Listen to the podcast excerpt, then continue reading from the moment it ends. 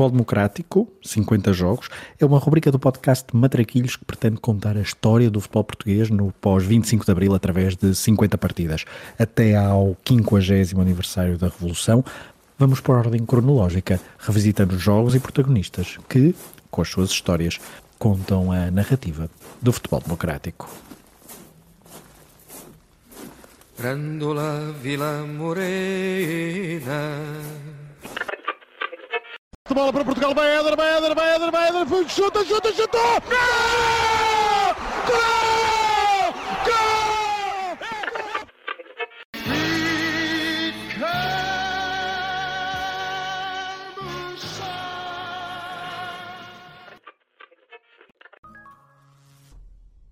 Depois dos bigodes de Carlos Queiroz, António Oliveira e Artur Jorge, a Federação Portuguesa de Futebol, sob a liderança de Gilberto Madail, decidiu apostar noutro selecionador com bigode para tentar o apuramento para o Europeu de 2000. Só que a escolha desta vez gerou imensa polémica. O novo selecionador seria Humberto Coelho, ex-glória do Benfica e da Seleção Nacional, mas que como treinador tinha um currículo pequeníssimo. Entre 1985 e 1987 treinou o Salgueiros e o Braga e nada mais. Depois disso, passou a ter mais presença no Jet Set Nacional e nas revistas cor-de-rosa. Em 1989, por exemplo, o jornalista da RTP Jorge Lopes fez uma reportagem com Humberto Coelho que viria a ser bem premonitória dos anos seguintes do ex-defesa central. Humberto Coelho dedica hoje em dia a maior parte do seu tempo a uma empresa de que é co-proprietário. O seu ramo é o da importação e exportação, representando marcas especializadas em material elétrico e eletrónico para a indústria hoteleira. Uma das suas preocupações é, no entanto, não deixar esmorecer a imagem pública que criou quando ligado ao futebol. Eu penso que quando se constrói uma imagem ao longo de 20 anos e quando se tem a oportunidade de se jogar num grande clube como eu tive, e portanto que se é solicitado para muitas, eh, enfim, para muitas coisas, eu penso que há que conservar. Como desportista, a sua paixão atual chama-se golfe. O golfe, para mim, que é uma coisa importante, permite-me continuar a competir, a ter aquele espírito que eu tinha quando tinha 16 anos, 18 anos, portanto, e hoje continuo a ter esse mesmo espírito dentro de um desporto, com bola, que eu penso que é importante. A televisão é também uma atividade que o interessa. A televisão, parte esportiva, futebol, é uma coisa que me vicia. A criação de uma escola de jogadores é um projeto de Humberto Coelho que ainda não conheceu a concretização. Eu estou a trabalhar neste projeto há cinco anos para aí, desde quando acabei de jogar, que eu pensei sempre que a formação em Portugal é uma coisa que tem que ser feita. Agora, sabe que há uma coisa também que eu lhe digo: as ajudas são muito poucas. Já tive várias reuniões, até mesmo aqui na, na Câmara de Cascais, eh, vereadores, eh, sim, ah, a ideia é ótima e vamos tentar, mas eh, depois aquilo começa tudo a emperrar, começa tudo, está tudo a travar e o que é certo é que não se faz. E o futebol profissional? Será que Humberto Coelho o arrumou na gaveta das recordações? Jogar futebol eu joguei durante 20 anos. É uma das coisas mais bonitas que eu fiz na minha vida. E que voltava atrás fazia o mesmo. Treinar futebol é uma coisa que está aqui dentro do coração também. Porque gosto do futebol. Agora eu só volto ao futebol de facto se houver uh, mudança de mentalidades. Um treinador não é melhor por andar a saltar num clube ou noutro. Um treinador, se ele é bom, é de facto bom sempre independentemente dos resultados que muitas vezes não nos deixam fazer. Resta agora saber se o futebol português vai mudar ou se o rumo da vida de Humberto Coelho vai continuar a ter outros azimutos. A escola de futebol e o golfe fizeram de Humberto Coelho personagem regular da imprensa, ele que foi um homem bem à frente do seu tempo. Se em 2024 temos influencers e comentadores a dar dicas para apostadores, Humberto Coelho em 1994 também tinha esse papel, digamos. Olá, amigos. Todos os dias estou neste telefone para comentar os jogos de futebol, as arbitragens e responder às vossas perguntas. Saiba tudo o que quiser sobre a jornada e não perca a previsão dos próximos jogos. De Lisboa e Porto, marque 506 31 50 50. De outros locais, marque 0670 31 50 50. Fique na jogada e ainda poderá ganhar muitos e bons prémios. A escolha de Madeil foi mesmo surpreendente. A geração de ouro tinha falhado o Mundial 98 e estava com os seus principais jogadores em ponto de rebuçado, muitos deles a jogar no estrangeiro nos melhores campeonatos europeus. Falhar uma nova fase final seria um rude golpe psicológico. Era preciso um comandante com muita competência para guiar a seleção até o europeu, que se realizaria na Bélgica e nos Países Baixos. Por isso, poucos acreditaram logo que Humberto Coelho fosse o homem certo. Mas a verdade é que nessa altura o treinador português não tinha o mesmo prestígio que via a granjear no pós-Mourinho. No entanto, o novo selecionador nacional soube fazer o seu trabalho de forma discreta e eficiente, rodeando-se de uma equipa técnica capaz e com jogadores em grande forma conseguiu carimbar a presença no europeu de forma direta, como o melhor segundo classificado de todos os novos grupos, evitando assim o play-off. No grupo 7, Portugal só não conseguiu superar a Roménia de Hagi, com quem perdeu nas Antas e empatou em Bucareste, a um golo, curiosamente o mesmo resultado que averbou no jogo de Baku, no Azerbaijão, e sempre com golos salvadores de Luís Figo. Foram estes os únicos desaires de uma campanha muito boa, quatro golos sofridos em 10 jogos, várias goleadas e apuramento direto para a segunda fase final de europeus consecutiva. No sorteio do torneio as coisas não ficaram muito fáceis para os portugueses, já que caíram no grupo da morte juntamente com a campeã em título Alemanha, a Inglaterra e ainda a Roménia, seleção que Humberto Coelho não conseguira derrotar nos dois jogos da qualificação. Portugal, com jogadores reconhecidos em toda a Europa, não era favorito no papel pela falta de experiência em grandes provas, como esta, mas poucos duvidavam da categoria de Figo, Rui Costa e companhia. O Europeu de 2000 é sempre recordado com saudade pelos adeptos portugueses que o viveram. Claro que há o sentimento de frustração pelo resultado final, mas o entusiasmo que a equipa gerou ao longo do torneio foi imenso, colocando todos a sonhar com algo inédito até então. E tudo se ficou a ver ao primeiro jogo de Portugal, no Euro 2000. Aliás, esse é o jogo que escolhemos para esta rubrica, como um dos 50 que ajudam a explicar o futebol português no pós-25 de Abril. Já lá iremos ao detalhe dessa partida. Antes vamos dar uma fotografia do que foi a participação portuguesa na fase final, para depois rebobinarmos a cassete. 24 anos depois, parece quase impossível acreditar que Portugal fez um grande torneio na Bélgica e nos Países Baixos, se considerarmos todas as vicissitudes que acompanharam a seleção. E foram mesmo várias.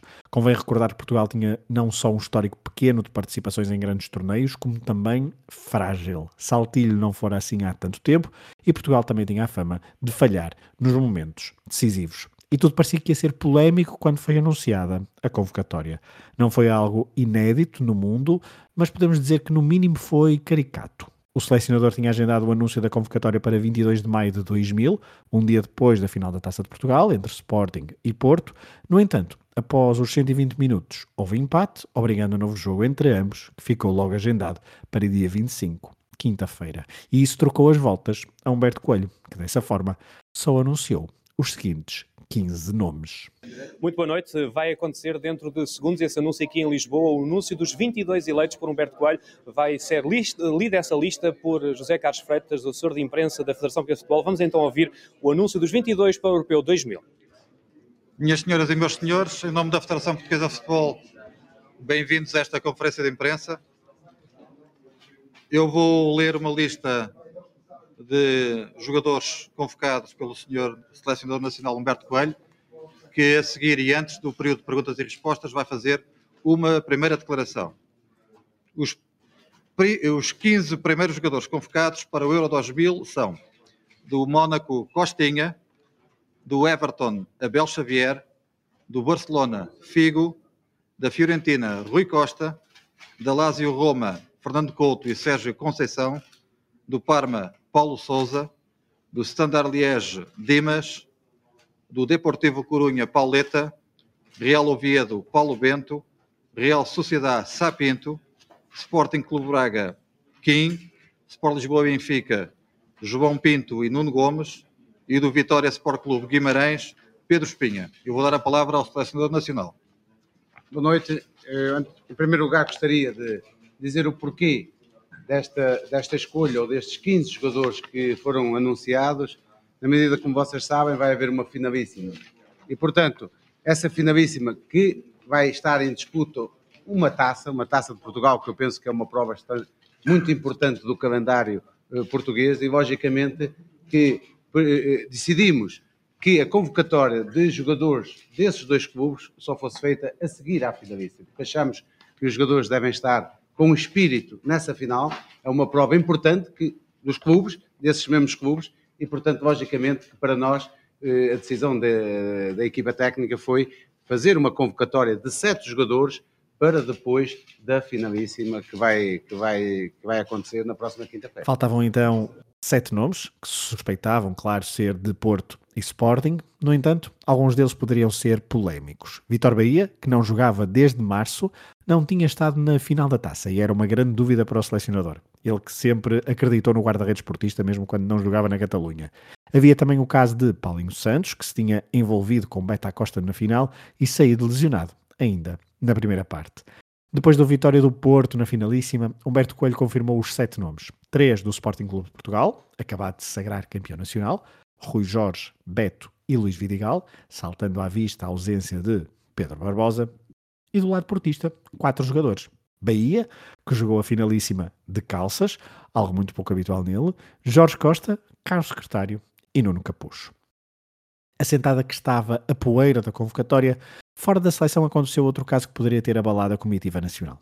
João Vieira Pinto é despedido do Benfica e torna-se jogador livre. Ele que fora o grande símbolo do clube encarnado nos últimos anos e um dos melhores jogadores da seleção para o europeu. Já a meio do torneio começam a surgir várias notícias e rumores à volta de Luís Figo, com muita especulação sobre uma possível saída do Barcelona para a Lazio primeiro e mais tarde para o Real Madrid, ele que se tornou trunfo de campanha de um candidato a presidente do clube merengue, Florentino Pérez. E houve mais casos. Depois de Portugal entrar com o pé direito ao vencer a Inglaterra e depois de derrotar a Roménia para, ao final da segunda jornada, ter assegurado desde logo o primeiro lugar do grupo, Eis que é o próprio Humberto Coelho a queixar-se publicamente da falta de interesse da Federação na renovação do seu contrato. Subitamente, Humberto Coelho mostrou-se desencantado. Há muita gente que não gostava que a gente chegasse aqui, mas eu penso que foi por mérito próprio que nós chegamos e que estamos numa fase em que pode haver muito cochicho, pode haver. E nós pretendemos é que, pretendemos de facto estar com os jornalistas, como estivemos sempre, facilitar a tarefa. Agora, também não queremos é que se, porque o pior é o suspeita-se, diz-se que, diz-se que, e diz-se que é uma coisa que se pode alargar. E eu acho que devemos fazer isso, penso eu. Está decepcionado por não ter sido ainda contatado para renovar contrato. Lá está. Se, quando todos nós esperamos o reconhecimento desse trabalho, como é lógico, mas o que é certo é que até agora ninguém me falou em convidar, em renovar ou não. Mas, mas a mim não é essa a minha preocupação. A minha preocupação o que é, é, é que até o fim do meu contrato, é o manter a mesma lucidez e a mesma determinação e o mesmo espírito de liderança de um grupo que estamos com objetivos bem determinados. E isso é o que me interessa nesse momento. Portanto, não estou preocupado se vou continuar na Federação, não estou preocupado se estou interessado em continuar e não estou preocupado em nada do que vai passar a seguir. Neste momento, a minha única preocupação é, de facto, acabar o projeto que iniciamos. Como é que Portugal consegue então, no meio de toda esta turbulência, sacar um torneio de grande nível? A resposta estará provavelmente nas capacidades do próprio selecionador em blindar o grupo às polémicas, em apostar nos melhores, mas dando oportunidades a todos os jogadores. Já lá iremos então à vitória sobre os ingleses. Depois desse jogo inaugural, Portugal venceu a Roménia de forma épica, mas sem brilho. Costinha, médio do Mónaco, que nunca tinha jogado na primeira divisão portuguesa, era uma aposta do selecionador desde há vários meses e saltou do banco no final de um jogo muito aborrecido contra os romenos para o desbloquear. Reza a lenda que ele só entrou porque Paulo Sousa se negou a jogar uns míseros 10 minutos, algo que foi desmentido pelos intervenientes ainda durante o torneio.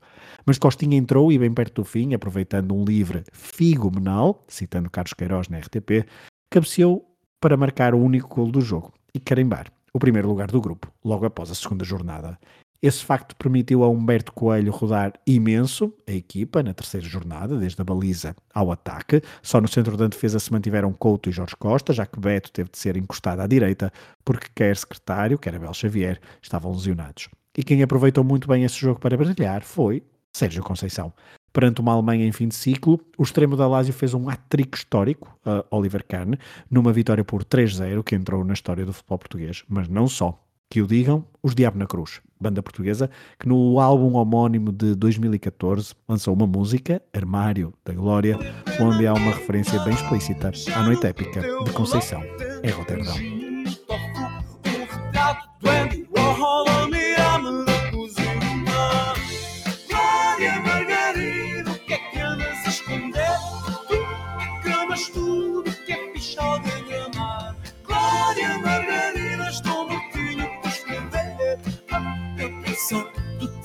Armário.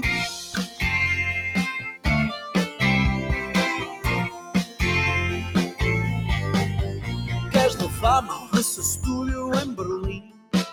é tirar fotos, escorregar pelo salão. Quem sabe estudar Brian e no sítio eu sei Alemanha estudo Sérgio Conceição. Queres um mundo para vocês, outro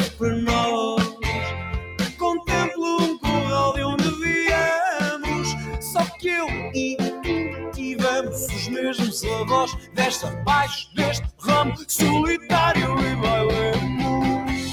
Glória Margarida, o que é que andas a esconder? Tu tramas tudo, o Depois desta fase de grupos, Portugal passou a ser um dos candidatos à vitória em Roterdão. E essa ambição maior se tornou quando Portugal despachou a Turquia por 2-0, com um bis de Nuno Gomes, sempre a passe de Luís Figo, que se encontrava em estado de graça, imune a todos os rumores que o circundavam. E nesse jogo, frente aos turcos, até deu para Vítor Bahia recuperar a sua aura, ao defender um penalti antes do intervalo, evitando que Portugal fosse empatado para os balneários. Neste jogo, Bahia já jogou de calções, ao contrário do que tinha feito na finalíssima e no jogo contra a Inglaterra. Tudo corria de forma perfeita, mas o adversário das meias finais trazia mais recordações. Depois da eliminação em 1984, Portugal voltaria a defrontar a França no jogo de acesso à final. O fantasma do jogo de Marselha frente a Platini e companhia era grande, mas os jogadores portugueses tinham provado até aí que não se iam amedrontar perante uma equipa que era, apenas e só, a campeã mundial em título. E se Figo estava em estado de graça, do outro lado houve um jogador que nessa noite em Bruxelas, frente a Portugal, realizou uma das suas partidas mais completas. Natural de Marselha, ele que tinha estado no Velodrome a ver ao vivo o jogo entre Portugal e França em 1984, Zinedine Zidane fez uma exibição soberba e foi ele que marcou o gol decisivo numa meia-final novamente polémica e trágica para as cores de Portugal.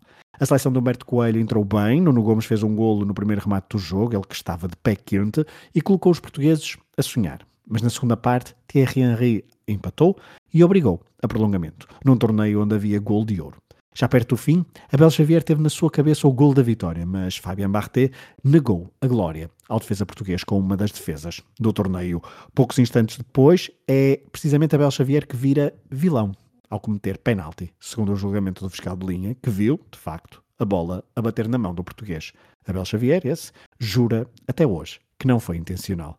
Com os jogadores portugueses descontrolados emocionalmente, incluindo Figo, já sem a camisola vestida, Zidane marcou o penalti que apurou a França para a final que viria dias depois a conquistar frente à Itália.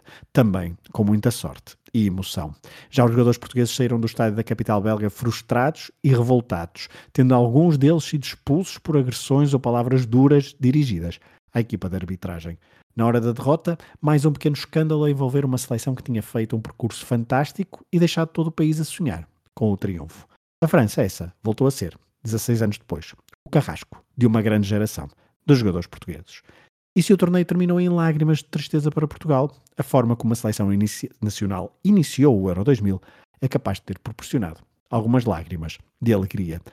O jogo contra a Inglaterra é o pináculo exibicional de toda a geração de ouro. Não é o jogo perfeito, porque aos 18 minutos Portugal já perdia por 2-0, mas talvez esse dado ainda dê uma outra dimensão ao feito da seleção, que não era conhecida por se agigantar nos grandes momentos. Mas nessa noite em Eindhoven, Portugal derrubou vários muros psicológicos e, o maior feito de todos, com um futebol de grande nível. A Inglaterra entrou muito forte e em dois contra-ataques rápidos fez dois golos, por Scholes e McManaman. Mas mesmo no período entre os golos ingleses, Portugal esteve perto de marcar. A seleção nacional não perdeu a compostura e manteve-se fiel ao plano. Posse de bola e deixar que a criatividade técnica dos homens da frente viesse ao de cima. Humberto Coelho, desde que pegou na equipa, apostou num sistema muito claro. Uma linha defensiva com quatro elementos, um duplo pivô no meio campo e depois três homens criativos no apoio, ao ponta de lança. Normalmente, o homem do ataque seria Sapinto, recuperado pela seleção depois da agressão a Arthur Jorge. Mas o avançado da Real Sociedade lesionara-se num treino em vésperas do jogo frente aos ingleses e aí surgiu a oportunidade para Nuno Gomes, o único jogador do Benfica, na convocatória. E o avançado aproveitou este europeu da melhor forma, beneficiando do trio Rui Costa, Figo e João Vieira Pinto. Voltando ao jogo, Portugal viu-se a perder por 2-0 e continuou a atacar a baliza de David Seaman. E quatro minutos depois do segundo engolo inglês, Luís Figo tem um pontapé para a história. O remate indefensável é uma das suas obras de arte, mesmo se hoje ainda não se sabe se a bola desviou em Tony Adams ou não. E mais, Figo, tal como Eusébio em 1966, foi buscar a bola ao fundo da baliza para rapidamente regressar ao meio campo. Portugal queria muito jogar futebol, queria muito ganhar e sentia-se superior aos adversários. Os ingleses, que acharam por momentos que esta sua estreia no Euro 2000 seria um passeio tranquilo frente à equipa que prometia muito, mas que nunca cumpria, rapidamente entraram num beco sem saída. O segundo gol, a 8 minutos do intervalo, é outra obra de arte. Se o gol de Figo é inspiração coletiva, o gol de João Vieira Pinto é talvez o mais perto que Portugal esteve de um gol perfeito. Uma ótima jogada coletiva, terminada com um grande gesto técnico individual. Uma cabeçada como só o, na altura, jogador desempregado conseguia fazer. E, aos 14 minutos da segunda parte, veio o golpe fatal para os ingleses. Rui Costa, que já assistira para o segundo gol, descobre Nuno Gomes na área para a reviravolta. 3-2. Um jogo épico que só não é perfeito, também porque os últimos 20 minutos da seleção portuguesa são demasiado defensivos. Mas até então, Portugal revelou à Europa e ao mundo o carrossel mágico do seu futebol. Esse torneio, para quem acompanhou desde Portugal, também é o torneio das narrações épicas de Paulo Catar na RTP. Ouçamos os três golos, narrados pelo jornalista. A cair, o árbitro a dizer que não houve qualquer falta. Figo, com algum espaço Luís Figo. Poder sair rapidamente. Até logo, É o! Figo! A reduzir quando estamos com 21 minutos. Fantástico gol do Luís Figo no fundo do estádio. Não pode ter meu ídolo, Paulo. É fantástico. Era importante que isso acontecesse, senão vai poder aparecer no jogo ainda antes de virarmos a segunda parte. O Ronaldo Zébio, que aparece aqui a festejar também, de facto, David Simmons, nem sequer esboçou a defesa. É de facto um pontapé fulminante a fazer o primeiro gol para Portugal e a relançar tudo aqui no Philips Estádio.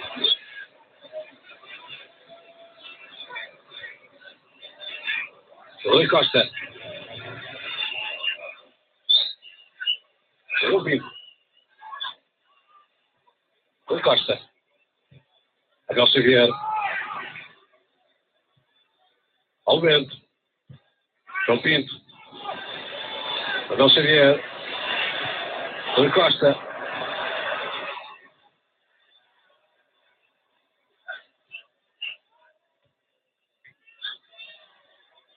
Ao vento. Novo Rui Costa. Entrada de João Pinto! Gol! Gol de Portugal! João Pinto faz um passe no Felipe Estádio! Aos 36 minutos, um centro de Rui Costa e João Pinto a bater em cima pela segunda vez. É o delírio entre os adeptos de Portugal aqui a Eindhoven. Um golo espetacular, só como o primeiro. E cá está! Portugal a fugir ao seu melhor nível, Carlos. Este é o João Pinto que nós conhecemos todos em Portugal. Foi primeiro na bola, não esperar por ela, e com um toque fantástico a colocar a bola fora do alcance do guarda-redes inglês. Perde alguma criatividade. Portanto, é um excelente jogador, como todos sabem. João Pinto. Agora Rui Costa. Rui Costa a arrancar. A colocar em Nuno Gomes. Pode rematar. E gol! É o gol de Portugal! Nuno Gomes faz o terceiro! Aqui no Felipe Estádio! É um espetáculo em Eindhoven! Portugal passa a vencer por 3 a 2! Não há palavras, Paulo. Fantástico. Fantástico, excelente aquilo que Portugal tem feito. Uma vez mais, eh, a circulação da bola, a ganhar tempo no momento certo. eh, e O jogador português a ter tempo e condições para olhar aquele lapso defensivo da equipa inglesa e o passo sair perfeito, o trabalho, o controle orientado de Nuno Gomes, que depois de colocar a bola ao seu alcance, salta um gol, revela o efeito e dando nesse momento a Portugal a vantagem.